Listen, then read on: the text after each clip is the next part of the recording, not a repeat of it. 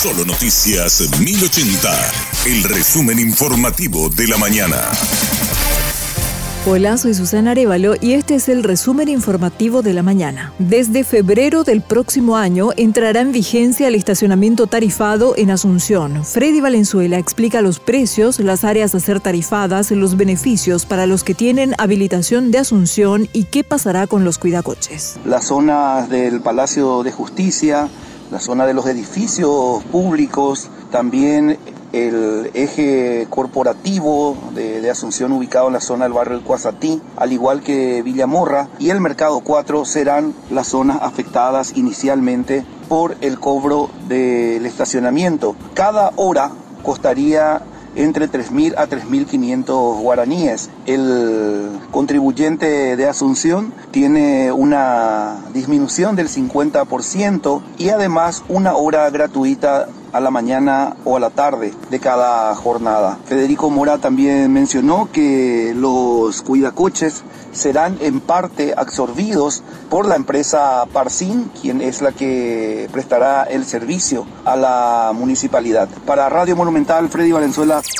La justicia electoral tiene todo listo para las elecciones internas simultáneas del domingo. Los procesos de verificación de todos los materiales útiles y documentos electorales finalizaron la semana pasada. Está en plena ejecución el envío de los materiales a los departamentos del país, tarea que debe finalizar el sábado 17. Ese día se realizará un chequeo final ya en los locales de votación con presencia de apoderados y representantes de las diferentes organizaciones políticas.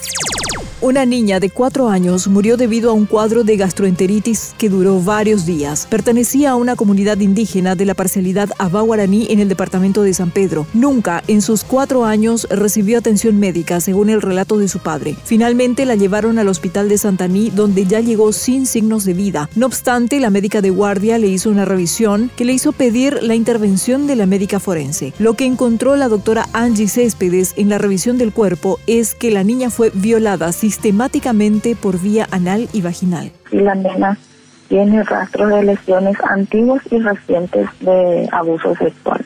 Eh, la nena ha sido sometida frecuentemente y por decirlo así, activa no puedo utilizar porque la nena todavía no, no desarrolla su instinto sexual, pero ha sido sometida sexualmente y frecuentemente. Eso es lo que me, me dice al examencito de estas lesiones antiguas por ejemplo, en el ano que ha sido abusado solamente una vez, no va a quedar rastro de, lesiones así como vi en ese momento. Quiere decir que la nena frecuentemente por ahí se penetró y entonces ya queda rastro de eso. Tiene ya lesiones que, a mí me dice que la nena fue sometida frecuentemente. Ahora reciente también presentó porque tenía lesiones recientes como hematoma y laceraciones. Detuvieron a la vicepresidenta del Parlamento Europeo por corrupción y blanqueo de capitales. La griega Eva Kaili tenía bolsas de dinero escondidas en su casa cuando fue detenida. La Fiscalía belga indicó que la eurodiputada no puede invocar sus fueros porque fue detenida en flagrancia. Las sospechas de la Fiscalía indican que un país del Golfo, que sería Qatar, intentó influenciar en las decisiones económicas y políticas del Parlamento Europeo.